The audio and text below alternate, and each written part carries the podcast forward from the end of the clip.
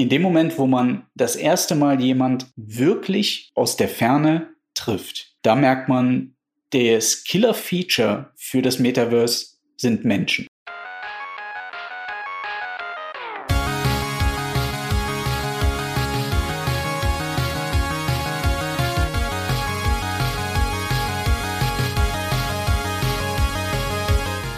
Herzlich willkommen zum Digital Pacemaker Podcast mit euren Gastgebern Uli Irnig und mit mir, Markus Kuckertz.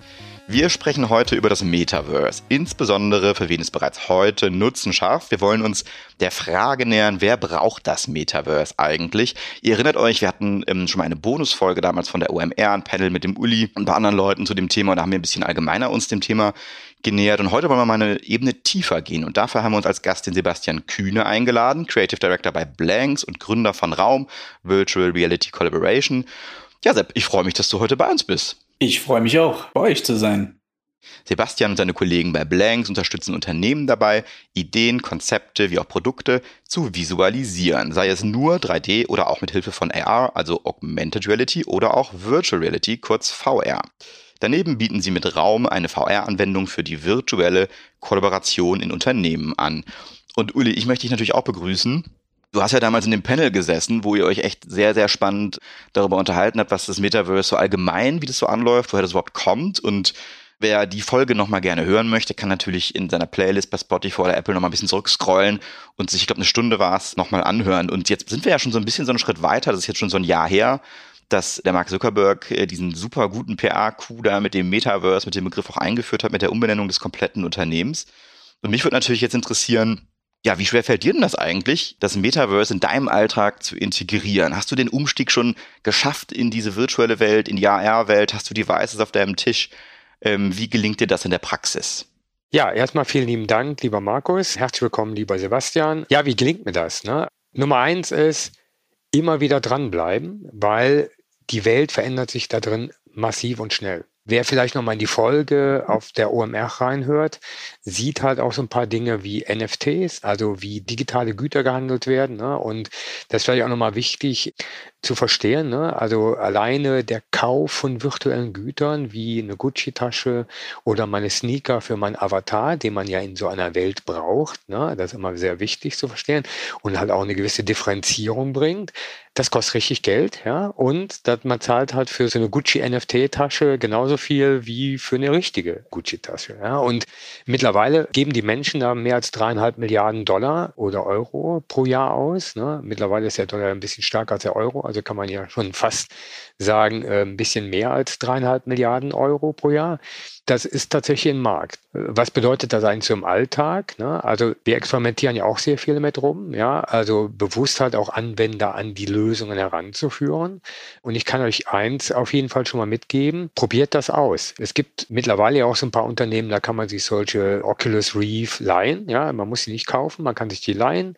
Man kann im Prinzip relativ schnell in der Library, äh, ob es jetzt der Metaverse Konferenzraum runterladen oder halt weitere Applikationen, die man da ausprobieren kann, um das einfach zu erleben. Und ihr werdet halt sehen, das, was ihr vielleicht mal aus der früheren VR- und AR-Welt gelernt habt. Und was ihr da gesehen habt, das ist massiv, hat sich das weiterentwickelt, ja. Und das wird auch noch in den nächsten Wochen, Monaten und auch Jahren sich noch weiterentwickeln, weil wir haben im Moment so einen schönen, perfekten Sturm. Ne? Zum einen ist halt einfach mal Rechenleistung, Daten und halt auch die neuen Netzwerke, die halt geringe Latenzen mit sich bringen, schaffen halt die Möglichkeiten dahin zu schaffen. Ne? Und das fängt an von einem Stadion-Case, wo ich auf meinem Handy quasi Daten übertragen kann und ein Live-Spiel betrachten kann und gleichzeitig sehen kann, was für zusätzliche Daten, also wie ist die Wahrscheinlichkeit, dass ein Tor geht, wie, wie laufen die Passgenauigkeiten.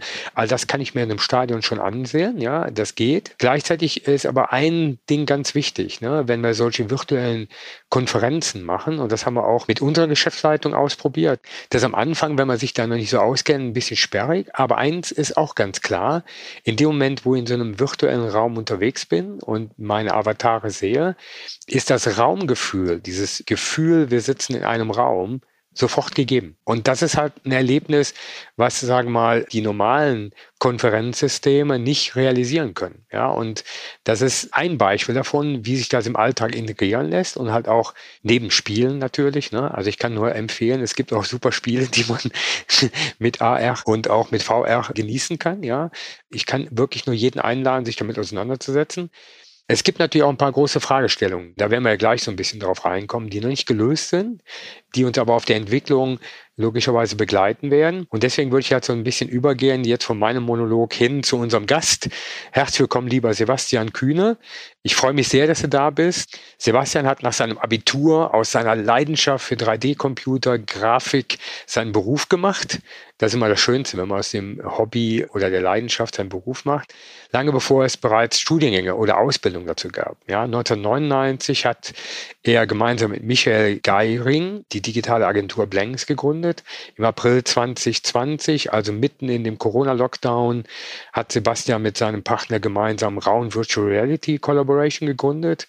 Bevor wir ins Detail gehen und deine Leidenschaft nochmal mit uns zu teilen. Also was hat dich denn eigentlich dazu bewogen? Wie kommt man auf die Idee, einfach schon mal auf solchen 3D-Grafiken virtuelle Bilder und das alles zu visualisieren? Also was hat dich da geritten? Ich glaube, weniger das Endergebnis, sondern mehr der Schaffensprozess. Also das, was man heute neudeutsch vielleicht die Creator Economy nennt. Ich glaube, jeder 3D-Artist kennt das. Wenn man einmal angefangen hat mit 3D, kommt man halt irgendwie auf die Idee, dass man eigene Welten erschaffen kann und da dann durchfliegen und Jetzt ist es natürlich mit dem immersiven Medien noch viel intensiver, weil man die jetzt nicht nur angucken kann, sondern auch wirklich begehen kann. Sebastian, wir haben uns natürlich mit dir auch ein bisschen beschäftigt und auch ähm, die Verknüpfung zwischen Blanks, Raum und Metaverse uns mal ein bisschen angeschaut und haben für das heutige Gespräch so drei Thesen von dir vorbereitet und ich gebe die mal so in meinen Worten wieder. Ähm, du sagst zum einen, das Metaverse ist kein künstlicher Marketing-Hype, sondern schon heute schafft das Ganze einen praktischen Nutzen für Unternehmen. Du empfiehlst Unternehmen, aktiv mit dem Metaverse zu experimentieren und damit mögliche Anwendungen, wie aber auch mögliche neue Geschäftschancen auszuloten. Zu guter Letzt plädierst du dafür, dass wir uns auch als Gesellschaft viel offener dem Thema stellen sollten und die Voraussetzungen für die weitere Entwicklung schaffen sollten. Aber bevor wir da reingehen, mal eine ganz platte Frage. Was verstehst du denn eigentlich unter dem Metaverse?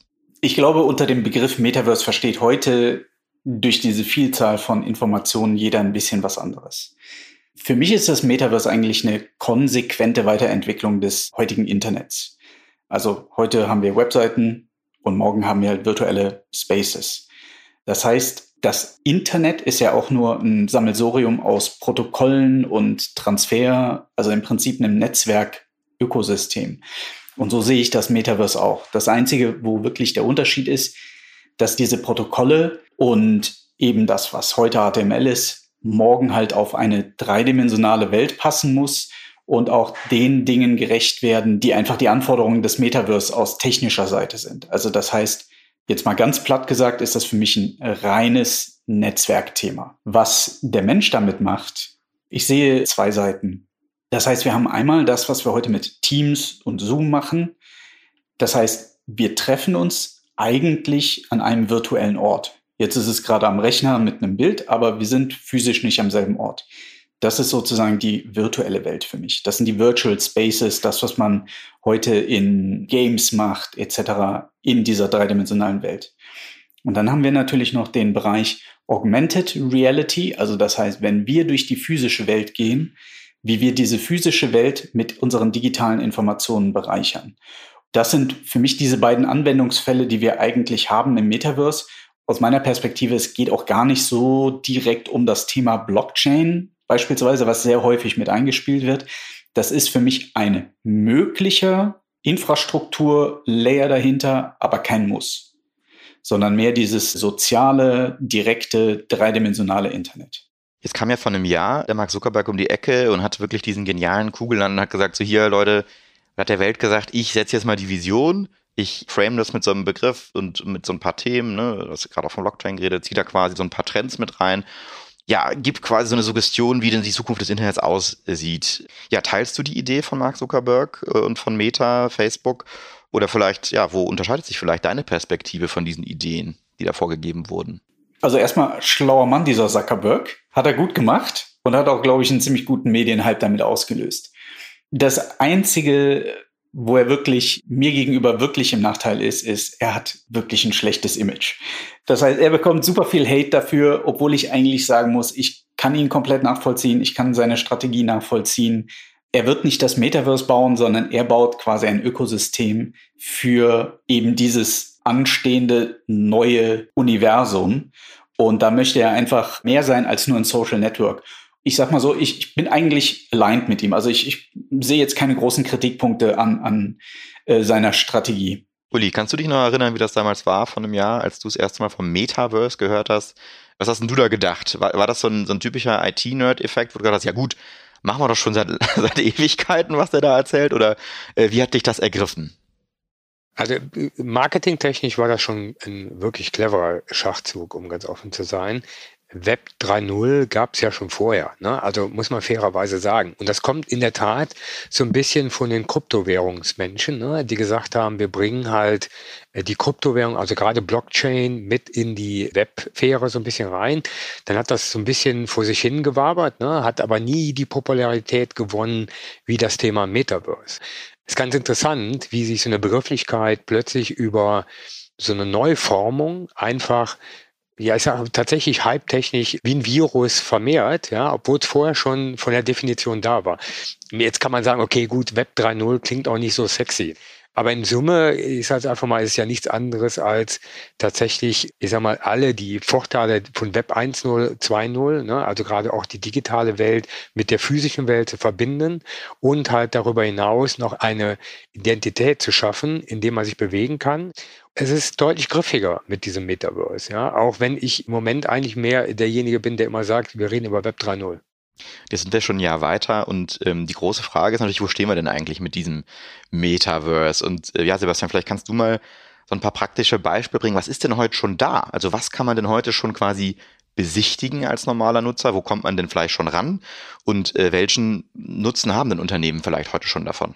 Also das Metaverse als solches ist ja momentan noch ein, ein reines Gedankenkonzept. Davon gibt es noch nicht wirklich viel. Die Gründung ist gerade dabei. Das Standardforum setzt sich zusammen. Viele Unternehmen arbeiten in dieselbe Richtung. Und jetzt geht es in erster Instanz mal darum, die Grundlagen überhaupt zu schaffen. Was man heute aber machen kann, sind die Dinge zu besuchen, die ich als Metaverse-Plattformen bezeichnen würde. Manche nennen die Proto-Metaversen, also sowas wie zum Beispiel unser Raum oder unsere Konkurrent Glue oder Spatial. Das heißt, Anwendungen, in denen man sich sozial treffen kann und dort seinem Use Case entsprechend miteinander interagieren kann, arbeiten kann, Spaß haben kann, etc auch ein gewisser Teil an Games, würde ich sagen, in dem Moment, wo er Multiplayer und kollaborativ online ist, das kann man auch, naja, ich will nicht sagen dazu rechnen, aber man kann zumindest seine Erfahrungen darin sammeln. Also gerade wenn man das noch kombiniert mit dem äh, Medium VR oder AR, weil dann wird, glaube ich, das Verständnis auch vollständig klar, was das bedeutet, ein dreidimensionales Internet zu haben. Du empfiehlst also ganz klar mit dem Metaverse zu experimentieren und ja, wenn du wahrscheinlich dann mit eurem Angebot, mit eurem Portfolio zu Unternehmen gehst, zu Entscheidern gehst, dann wird ja offensichtlich häufig das Feedback kommen, naja, äh, oder die Erkenntnis, naja, das Ganze kostet vielleicht auch Geld, das kostet Kapazität, wir haben andere Dinge, die wichtiger sind, um unser Geschäft voranzutreiben. Wie gehst du denn dann mit diesen Vorbehalten um? Wie überzeugst du Entscheider, dass sie trotzdem Experimente machen? Ich glaube, Experimente sind sogar noch der einfache Teil.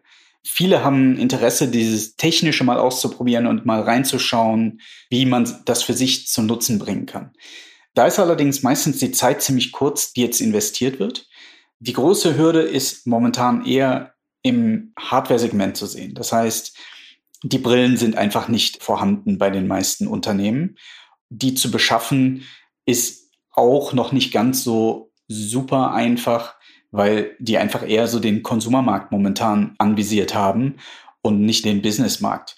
Das heißt, für die ganzen Experimente reicht natürlich die Konsumerversion auch, sobald man das dann in die Implementierung bringen möchte. Ab dem Moment kommen natürlich andere Stellschrauben oder andere Fragen auf, die, die einfach beantwortet werden müssen. Uli, du bist äh, eigentlich in einer Position, wo es genau darum geht. Du hast eigentlich jeden Tag diesen Trade-off zu treffen. Auf der einen Seite gibt es kurzfristige Marktdynamiken, sehr viel Druck, sehr viele Anforderungen, Investitionen in naja, vielleicht kurzfristige Lösungen zu stecken, um letztendlich einen Wettbewerbsvorteil zu schaffen. Du musst aber natürlich auch daran denken, wie so ein Thema wie das Metaverse mit all seinen technologischen Zusammenhängen auf ein Unternehmen ähm, auch langfristig wirkt und wie man sich halt langfristig positionieren muss. Wie gehst du damit um? Also was machst du in deiner Rolle, damit so ein Thema wie das Metaverse für eine Company wie Vodafone zum Beispiel Realität wird? Wir schaffen sowohl für uns als auch für unsere Kunden Experience Areas, ne? also sprich Bereiche, wo Menschen das ausprobieren können und bewusst damit experimentieren. Wir bringen auch, ich sag mal, Technologie, jetzt nehmen wir einfach mal den nächsten Mobilfunkstandard 5G, der ja überzeugt durch viel höhere Übertragungsraten und geringere Latenz, was sie aber auf der Konsumerseite nicht unbedingt direkt spüren lässt. Ne? Also wie spüre ich, ob ich jetzt mit einem Gigabit surfe oder 500 Megabit oder 100 Megabit, wenn meine Anwendung gar nicht dieses Verlangen danach hat. Ja, also merk's nicht. Gleichzeitig geringe Latenz ist natürlich entscheidend für Gamer, also wo nichts irgendwie ruckeln darf oder sonst irgendwas. Die spüren das direkt, aber der Otto Normalverbraucher eher weniger. Und da ist es wichtig, halt genau diese Use Cases zum Leben zu bringen und damit sicherzustellen, dass die Menschen das erfahren. Jetzt kommen wir nochmal zu dem Technologiekonglomerat, ne? Und gerade was so Web 3.0 in seiner Spezifikation in Zukunft braucht, ist A, 3D-Anwendungen, aber auch dieses Allgegenwärtige. Das heißt, wie schaffst du logischerweise Räume, wo Menschen genau immer und zu jeder Zeit diese neuen Erfahrungen logischerweise darstellen können und auch erfahren können. Und ihr müsst ja eins dabei wissen, da kommen natürlich auch noch ein paar Funktionalitäten rein, die Richtung künstliche Intelligenz angehen. Ne? Also wir kennen das heute ein bisschen unter Deepfake, ne? aber wenn ihr Avatare anschaut, heute sehen die alle noch ein bisschen holzschnittsartig aus. In Zukunft können die aber schon noch ein bisschen mehr modellieren. Also die brauchen einfach nur mal meine Sprache mitbekommen zu haben und dann können die das halt mitsprechen. Ne? Und die Idee auch von Web 3.0 ist ja auch, dass die Inhalte des Webs sich weiterentwickeln und auch selbstständig weiterentwickeln. Das klingt jetzt alles ein bisschen spooky, ne? aber das ist schon ein bisschen die Grundlage, die dahinter steckt. Und die Technologie, die wir jetzt zum Beispiel als Vodafone entwickeln, ist dafür genau gemacht. Ja? Und jetzt muss man halt diese Anwendungsfälle und die Technologie zusammenbringen, damit es eine Erfahrung wird. Und lass uns vielleicht da mal genau eine Ebene konkreter werden, Sepp. Du hast eben schon von der Hardware-Seite gesprochen. Das ist halt diese unglaubliche Challenge, dass eben nicht jeder ein Gerät unbedingt zu Hause da liegen hat, um dann diese Erlebnisse letztendlich sich dann auch nach Hause zu holen und sich das mal anzuschauen. Ich selber kann mich da noch sehr gut dran erinnern, als ich mal bei euch im Keller war und diese riesen Auswahl an Spielzeug so hatte und das war für mich ein totales Aha-Erlebnis, das wirklich dann mal gesehen zu haben. Das heißt, die Hürde war aber natürlich sehr groß. Ich habe mir dann auch mal so eine Oculus gekauft wie geht ihr damit um, dass die Hardware momentan noch nicht so weit verbreitet ist? Weil das ist natürlich ein riesengroßer Blocker sicherlich für euch. Also jeder hat ja so einen Laptop zu Hause, hat irgendwie ein Smartphone, Riesenwerte, aber mit einer VR-Brille oder einer AR-Brille ist es ja nicht der Fall.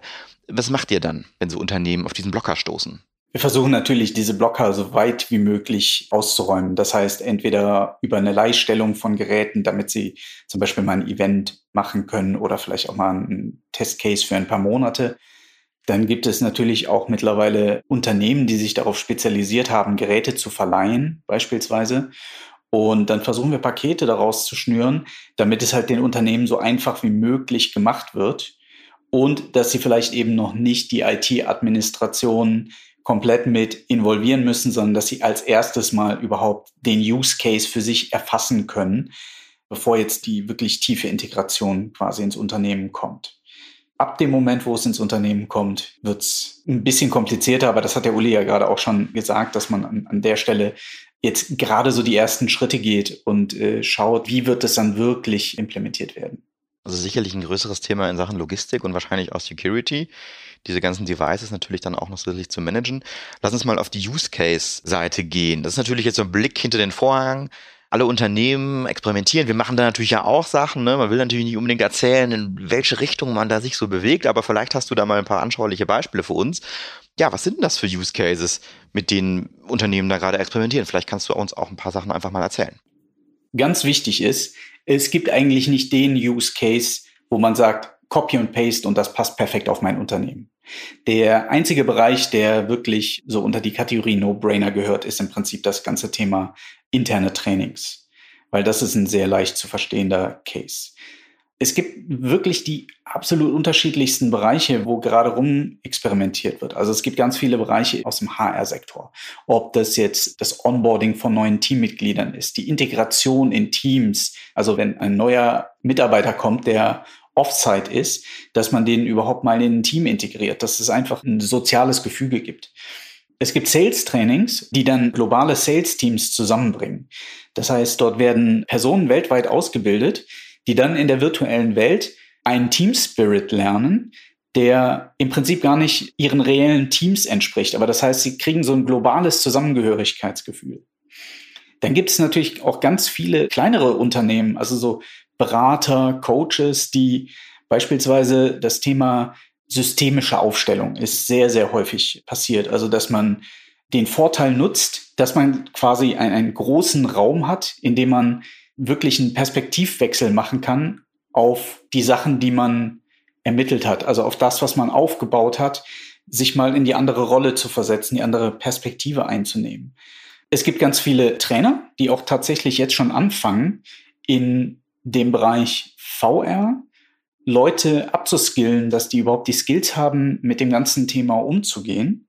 Das ist ein Teil. Es gibt natürlich auch ganz viele Innovationsprojekte, wo ja auch das Projekt, was wir gemeinsam gemacht haben, drunter fällt, wo es eigentlich darum geht, einfach sich mal auszuprobieren. Bestimmte Sachen auch wirklich sichtbar zu machen und für sich erkennen zu lernen, was bringt das? Da haben wir die Begehbarkeit von Daten gemacht. Wir haben Bereiche im Medizin- und Pharmasektor gebaut. Über die darf man natürlich nicht sprechen, was da so alles passiert ist. Das, das ist ja genau das, was du gerade gesagt hast.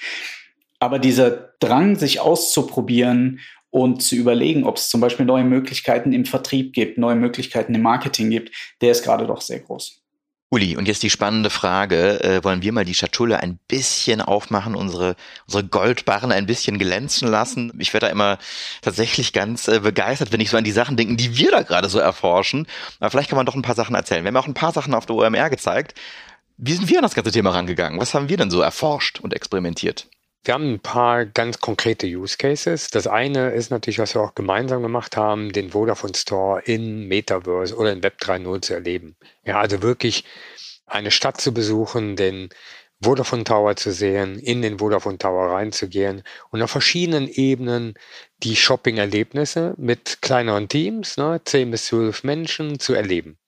Und alleine das ist schon ein Erlebnis, ne? Um, ähm, auch mal mit dem Aufzug durch die Gegend zu gehen und plötzlich zu sehen, huch, Gerade mit äh, VR kann man ja auch cybersick werden. Also das ist so ein bisschen Schwindel, obwohl man am Boden steht, ja. Also wo der Kopf einem was vorgaukelt. Ne? Aber das ist genau so ein Erlebnis. Aber auch in der Raumgestaltung zu erleben, dass wenn man jemand von rechts spricht, der Ton auch von rechts kommt. Und wenn jemand von links spricht, der Ton von links kommt. Also dass auch diese, diese Ebenen erfüllbar sind. Dann haben wir auf der Konsumerseite haben wir ein paar ganz konkrete Dinge gemacht. Wir haben auf der einen Seite Kochen mit dem lieben lieben Steffen Hensler gemacht, ne, um halt wirklich eine AR-App zu generieren mit einem leichten Glas, also mit der Unreal-Brille und dann halt Rezepte zu kochen und dabei immer mal nach rechts zu gucken und da steht der Steffen Hensler neben dir und erzählt dir was. Das gleiche haben wir natürlich auch für Fitness gemacht, also mit Gimondo, ähm, zu sagen, jetzt halten wir uns fit und so weiter. Ja, also das sind so, so typische Use Cases. Und jetzt wird es ein bisschen spooky. Natürlich auch, wenn es in OPs geht, also tatsächlich Operationen über solche Brillen mit zu begleiten, ja, oder halt tatsächlich auch Steuerungen remote von weit weg durchzuführen. Das sind jetzt mal so eine Handvoll Beispiele, die wir da durchführen. Und ich glaube, das ist auch genau das, worum es geht, ne? nämlich über diese Beispiele diese Erfahrungen zu generieren und halt dann logischerweise auch Potenziale abzuschöpfen. Oder halt, mein Lieblingsbeispiel ist so für einen Pumpenhersteller eine Lösung gebaut, er remote Kunden halt gerade bei Service-Einsätzen helfen kann über solche AR-Lösungen. Ne? Oder ein anderes Beispiel, das ist jetzt schon ein bisschen mehr als eine Handvoll, für einen äh, großen Immobilienvermarkter quasi diese Immobilie, die da vermarktet wird, gerade im luxuriösen Bereich, nicht nur, dass man die Wohnung betritt und sich die Räume anschaut und damit halt auch gestalten kann, sondern halt auch Richtung Fenster zu gehen und dann halt den Ausblick zu genießen und zu verstehen, die Wohnung bietet eigentlich über Berlin folgenden Blick. Ja, und das ist ja gerade, na, jetzt muss man, stellt man sich die Frage, warum braucht man das? Das ist schon eine große Differenzierung. Ne? Also gerade auch in der Vermarktung von hochpreisigen Immobilien, ne, zu sagen, in welcher Lage ist das denn? Warum ist das Penthouse denn viel teurer als die Erdgeschosswohnung? Ja, und da wird das sehr, sehr plakativ. Und das ist natürlich auch für Käufer aus anderen Ländern natürlich äh, viel einfacher schon mal sich so ein Bild zu schaffen. Ja, und äh, ich meine, gerade wenn wir jetzt so ein bisschen Richtung Automotive schauen, die Vermarktung von Automobilen und halt auch das Erlebnis von Farbe, Couleur und halt Objekten in so einem Auto lassen sich über solche Lösungen natürlich auch total gut vermarkten.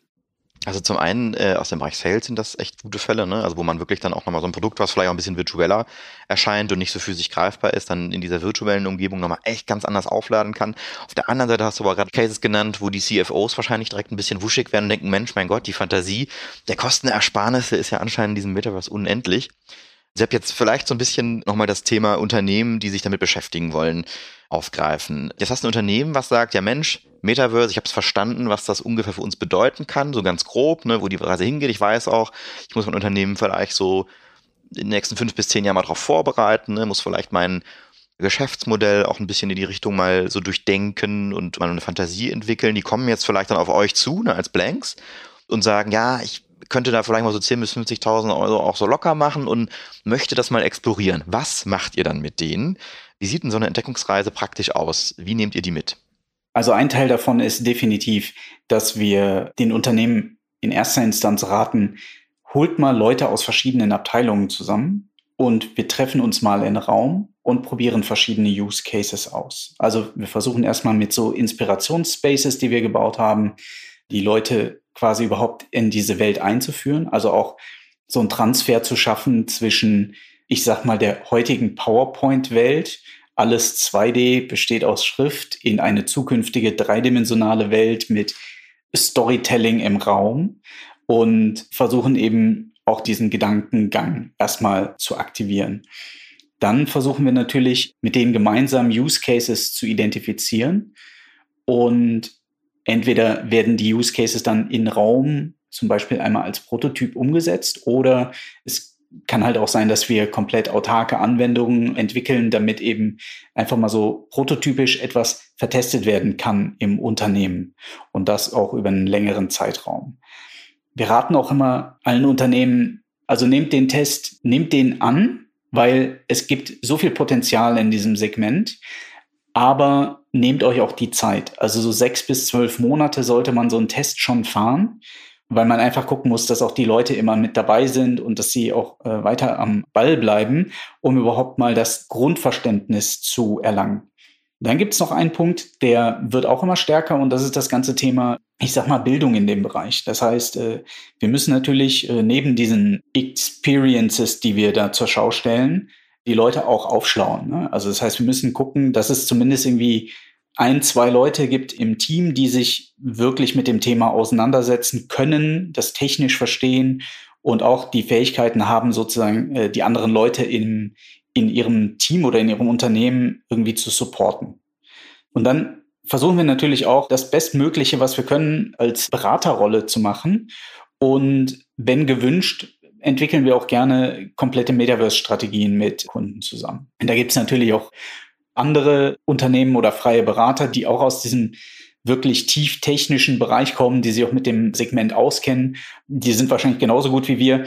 Aber ich glaube, es ist ganz wichtig, dass man an der Stelle jemand hat, der wahrscheinlich schon eher an der PlayStation groß geworden ist, wie jemand, der irgendwie im BWL-Studium sich äh, mit Excel aufgeladen hat. Was mich jetzt interessieren würde vielleicht noch wäre zum Thema, wo sind wir denn mit dem Experimentieren mit Metaverse? Wo hast du denn vielleicht schon Beispiele gesehen in Unternehmen, die wirklich schon live sind, die auch schon Teile von, von der Wertschöpfung eines Unternehmens sind, wo man wirklich sagt, Mensch, da ist XR, VR, AR schon angekommen und da ist das schon richtig integriert und äh, die haben das schon voll verstanden und die experimentieren eigentlich schon gar nicht mehr, sondern das ist eigentlich schon Teil des Geschäftsmodells. Definitiv im Bereich Training. Also das, was ich vorhin angesprochen habe, diese internationalen Trainings, das ist etabliert, integriert und läuft zum Beispiel bei einem von unseren Kunden schon über anderthalb Jahre. Und die machen immer Klassen von 100 Leuten weltweit, strukturieren das nach Zeitzonen und bringen dann wirklich Menschen von überall aus der Welt mit rein. Also da ist dann Japan, China, die Philippinen und äh, Australien gleichzeitig zum Beispiel drin und die lernen äh, sich gegenseitig kennen und die lernen auch voneinander. Das ist definitiv ein Ding, was angekommen ist. Das wird auch nicht mehr weggehen, weil da einfach die, die äh, Vorteile zu stark auf der Hand liegen. Der nächste Punkt, der im Aufschwung ist, wo ich aber sagen würde, der ist noch in der Experimentierphase, noch nicht wirklich angekommen, ist das Thema der Showrooms. Also dadurch, dass Messen ja auch immer weniger Besucher bekommen und man natürlich auch sehr viele andere Kanäle mittlerweile hat, um Informationen zu bekommen, ist natürlich trotzdem der Gedanke da, dass man Showrooms in VR auch aufmachen kann, um eben mit ganz speziellen, mit zum Beispiel Produkten, die für eine ganz kleine Kundengruppe nur da sind, denen quasi so eine 365 Tage im Jahr Messe mit direktem Zugang zum Vertrieb geben kann ohne dass es jetzt wirklich große Kosten verursacht. Also das ist definitiv im Aufstreben und ansonsten sind die Use Cases wirklich sehr, sehr unterschiedlich. Also HR ist genauso anstrebend wie dieser Showroom-Teil. Ich habe jetzt noch mal eine kleine Frage an uns alle drei mitgebracht. Und zwar würde mich so interessieren, und lass uns da einmal so durch die Runde gehen. Wo habt ihr denn auf der einen Seite vielleicht heute oder in der Vergangenheit die allergrößten Wow-Effekte vor euch erlebt, als ihr vielleicht zum ersten Mal so eine AR-Brille oder so eine VR-Brille aufgesetzt habt? Und was ist denn daraus für eine Fantasie jeweils bei euch entstanden, was vielleicht so der Moonshot sein kann oder der für euch ja so naheliegendste reale Case, den ihr vielleicht irgendwann mal erreichen möchtet? Also für mich gab es wirklich drei Wow-Momente. Das eine war natürlich das allererste Mal VR überhaupt zu sehen. Also dieses, ich betrete die Welt, die ich gerade gebaut habe und sehe die in Realgröße und kann da durchgehen, war natürlich für mich ein absolutes Highlight. Der nächste Wow-Effekt war für mich, obwohl ich kein Gamer bin, zwei Games. Das eine war Batman in VR, wo man sich den Batman-Anzug anzieht und dann irgendwann vor dem Spiegel steht und man dann einfach in dem Moment denkt, hey Scheiße, ich bin jetzt Batman geworden. Ich bin das. Ne? Und der Spiegel zeigt einem alle seine Bewegungen. So, das war für mich ein wirkliches Aha-Erlebnis, weil man einfach so diese Rolle sofort annehmen kann. Und das nächste Spiel war Alex oder Half-Life Alex heißt's, weil das war komplett mal vom User Interface so aufgebaut, dass du ganz körperlich interagieren musstest. Und das fand ich halt auch ein sehr spannendes Konzept, dass man quasi nicht mehr vorm Rechner einfach starr sitzen muss und irgendwelche Knöpfe klicken, sondern dass man sich auch bewegen kann und dass man Funktion und Bewegung sozusagen in Einklang bringen kann. Und der letzte Moment war natürlich die erste Multi-User-Anwendung. Das heißt, in dem Moment, wo man das erste Mal jemand wirklich aus der Ferne trifft, da merkt man, das Killer-Feature für das Metaverse sind Menschen. Und das war für mich das, das größte Aha-Erlebnis. Sehr cool. Was ist so der Case für die Zukunft, wo du sagst, Mensch, das wäre echt das Ding, wo wir noch nicht sind, aber das ist so das Vorstellbare, wo wir hin müssen? Also das sollte bei mir offensichtlich sein. Das ist natürlich der gesamte Bereich Arbeit. Darauf richtet sich auch unser Raum aus, also unser Virtual Collaboration Plattform Raum. Einfach aus dem Grund, weil wenn man darüber nachdenkt, welchen Einfluss diese Technologie auf unsere Arbeitsumgebung haben kann, muss man einfach sagen, sie wird nicht ein Videocall ersetzen. Sie wird unsere Büros und unsere Gebäude und unsere Anfahrwege ersetzen und die Straßenbahnen und die Straßen, die zu den Industriegebieten führen, weil wir einfach genau das genauso digitalisieren können, wie wir Telefonie auf, geschaffen haben oder wie wir Videocalls geschaffen haben. Uli, wie schaut's bei dir aus? Was hat das Metaverse bei dir verursacht? Grundsätzlich zwei Dinge, die bei mir einen Wow-Effekt hinterlassen haben. Ich weiß, vor ein paar Jahren habe ich damals noch mit der Porsche AG haben wir quasi AR-Applikationen gebaut, die in Richtung, wie tausche ich denn für die E-Porsche, die ja jetzt so ein bisschen mehr in Serie gehen, wie tausche ich Batterien und wie schaffe ich für 1200 Fachhandelswerkstätten bundesweit ein Trainingskonzept, das sicherstellt, dass wenn die mal in die Situation kommen, so ein Porsche und so eine Batterie zu wechseln, da nie einen Super-GAU-Schaden mit Feuerwehreinsatz und Chaos zu lösen, sondern halt die Menschen und halt all die Servicepartner da immer wieder aktuell und auf dem Stand zu halten und halt auch in komplexen Servicefragen leicht und geführt in diesen Servicefall hineinkommen. Das war schon ein super Wow-Effekt. Und mein zweiter Wow-Effekt war jetzt nochmal die gemeinsamen Sessions, auch zusammen mit den Meta-Leuten in der äh, Collaboration Area, wo wir hybride Welten zusammengeschaltet haben, also sprich Avatare, die nebeneinander gesessen haben und zusammengearbeitet haben, um halt genau wie Sebastian das sagte, so dieses kollaborative Gefühl, aber dann hybrid über den Bildschirm nochmal jemand über eine ganz normale VC dazu genommen haben, der sowohl diesen kollaborativen Tisch gesehen hat, als auch wir denjenigen in Real Life gesehen haben, ja. Das war wirklich sehr schön, das äh, Hybrid zu erleben und genau dieses Zusammengehörigkeitsgefühl zu propagieren. Und für mich so die Zukunftsperspektive, ne, was Kommunikation bei uns Menschen ja ausmacht, ist Körper, Augenkontakt, das sind ja, ich sag mal, 80 Prozent unserer Kommunikationsausstrahlung. Ne? Das ist ja nicht die Stimme, sondern es ist, wie wir uns geben, wie wir uns haben. Ja? Und das wird natürlich gerade über solche zukünftigen Medien realisiert. Aber ich würde ein Stück weitergehen. Wir können halt genau mit diesen äh, 3D-Objekten und halt diesen Möglichkeiten, die das Metaverse oder Web 3.0 bieten, halt auch komplexe Zusammenhänge ganz neu darstellen und halt auch analysieren, was wir heute mit unseren Prozess-Tooling-Tools alles nur zweidimensional können, kannst du halt da dreidimensional darstellen. Und ich stelle mir das so ein bisschen vor, wie, das haben wir uns ja früher auch nicht vorstellen können, wenn 3D-Drucker heute gesamte Teile drucken können, dann können wir ganz andere Konstruktionen und ganz andere Architekturen umsetzen, die wir in der Vergangenheit durch Zusammenbauen halt nicht realisieren konnten. Und genauso ist das für mich quasi, was die Zukunft angeht, Kollaboration und kommt vor allen Dingen in einer sehr komplexen Welt, in der wir leben, Zusammenhänge viel einfacher darzustellen und aufzulösen. Ich möchte euch natürlich meine Erlebnisse auch nicht vorenthalten. also mein, erst, mein erster Touchpoint mit VR war tatsächlich ganz spannend. Der war total simpel, weil Sepp, da warst du auch dabei. Ähm, da hast du mir so eine Brille auf den Kopf gesetzt und ich stand plötzlich auf so einem äh, Kran, irgendwo so ganz hoch und da habe ich dann doch entdeckt, was ich in meinem ganzen Leben vorher noch nie so für mich realisierte, dass ich echt Höhenangst hatte und ich habe da echt wirklich wie vor Eis gestanden, obwohl ich aber euch da im Keller war und einfach nur diese Brille auf dem Kopf hatte. Das war für mich so real, diese Gefahr jetzt da vielleicht runterzufallen oder einen Schritt zu machen und also das war für mich wirklich so ein Effekt, wo ich dachte, boah, krass, also das löst es ne, in einem aus und so real ist eben diese, diese virtuelle Realität. Ich kann mich aber auch erinnern, dass ich dann so ein bisschen rumgespielt habe und in VR dann mal irgendwie so ein Game gemacht hatte, wo man in so einem Raumschiff plötzlich aufwacht und da drin steht und man hört nur so, okay, irgendwelche Sirenen, man dreht sich so um und sieht so, diese Welt geht mit einem und hinter mir lag dann erstmal irgendwie so ein toter Zombie ich habe total Angst bekommen, habe das Spiel direkt ausgemacht, weil ich dachte, okay, das ist mir jetzt echt too much. So äh, Horror ist, ist nicht so mein Genre. Bei AR waren die tatsächlich ein bisschen realitätsbezogener. Ähm, also ich finde wirklich unseren Vodafone im 5G ähm, Stadion Case richtig gut. Das ist für mich äh, wirklich richtig hilfreich. Man kennt das ja auch ein bisschen aus den USA, aus den Fernsehübertragungen oder vom Eishockey zum Beispiel, ne, wo dieser Puck markiert ist. Und man kann es ja wirklich dann auch mit seinem Handy, mit deinem iPhone, ne, kannst du einfach im Stadion so aufs Spielfeld halten und der taggt dir dann die Spieler, sagt dir, wer da was gemacht hat, wie die Entfernungen sind ne, und Statistiken zum Spiel.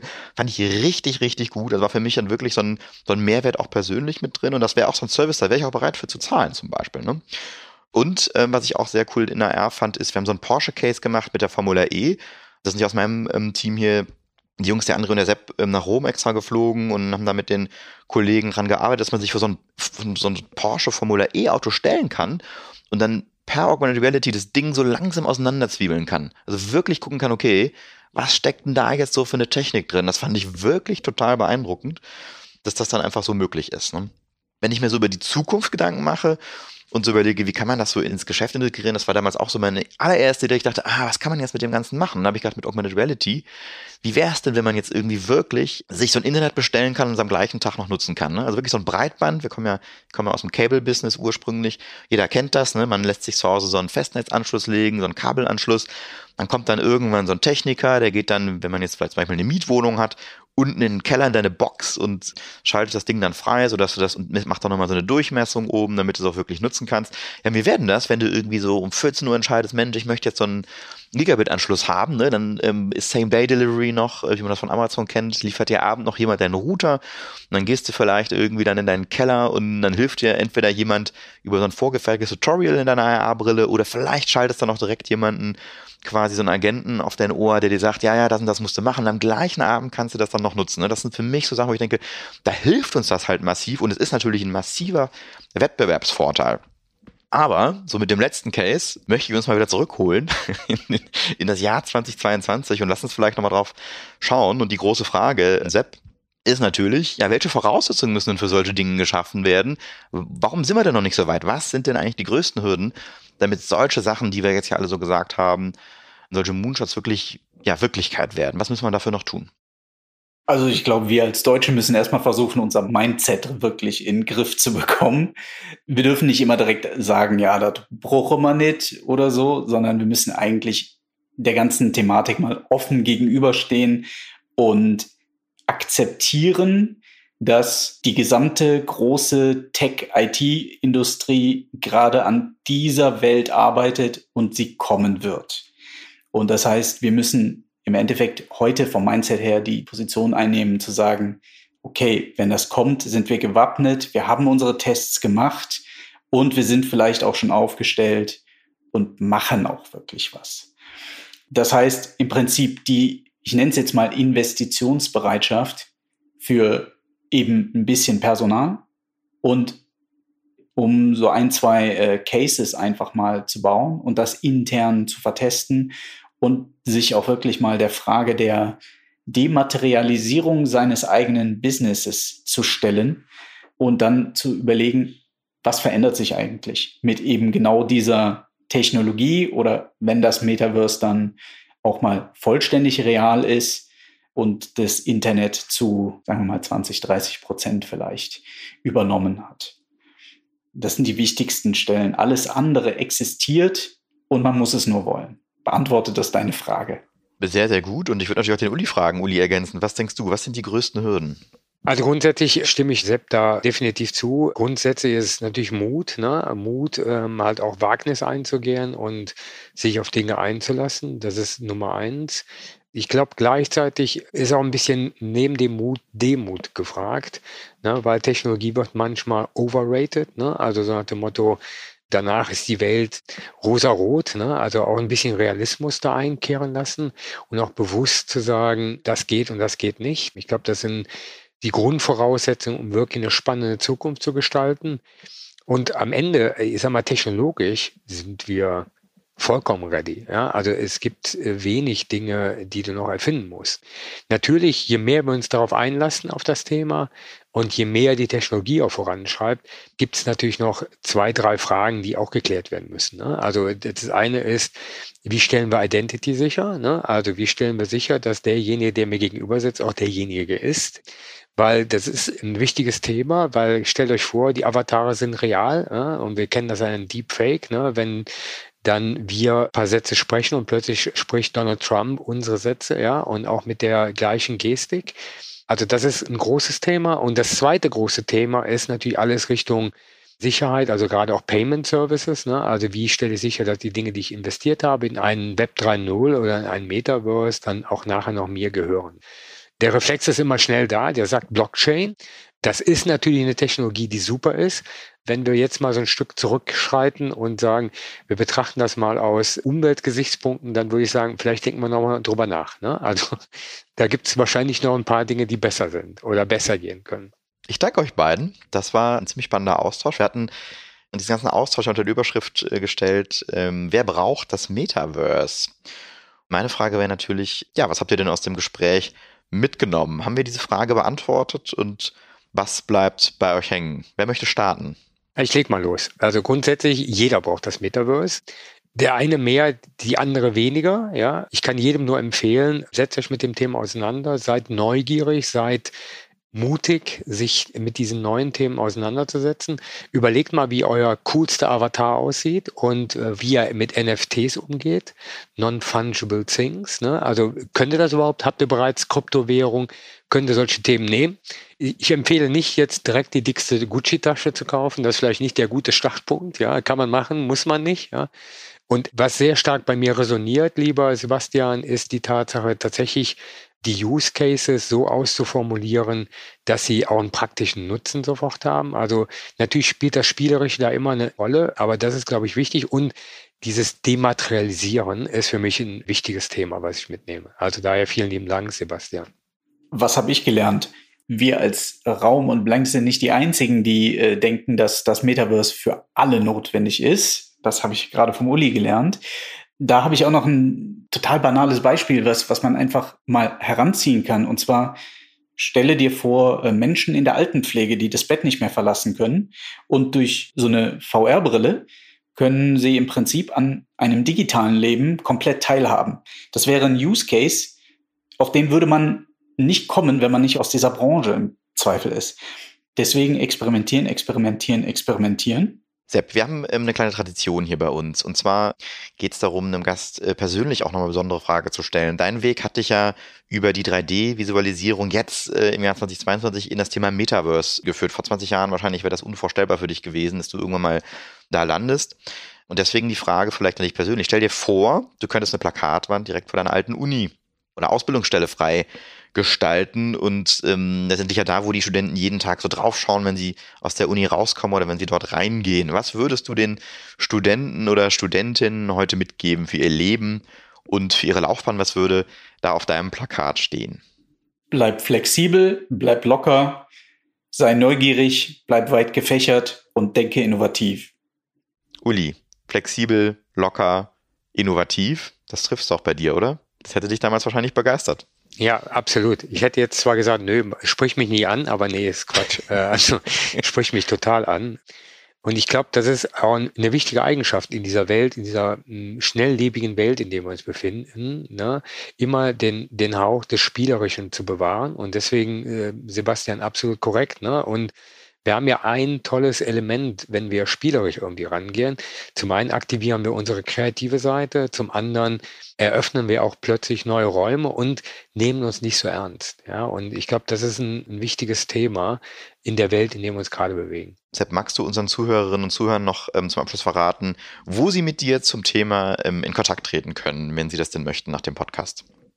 Also der beste Weg in Kontakt zu treten ist eindeutig LinkedIn oder über unsere Webseite, aber am besten mich einfach auf LinkedIn connecten und darüber schreiben. Das geht am schnellsten.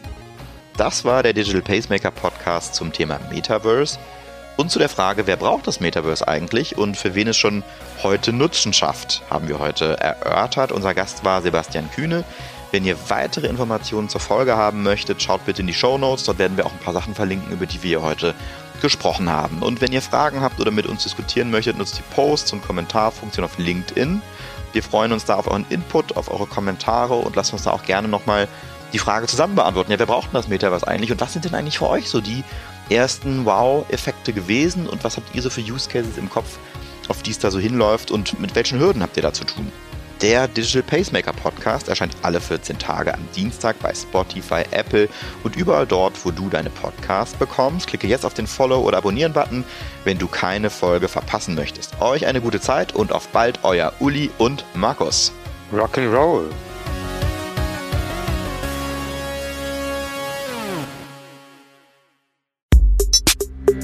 Der Digital Pacemaker Podcast ist eine Produktion von Maniac Studios.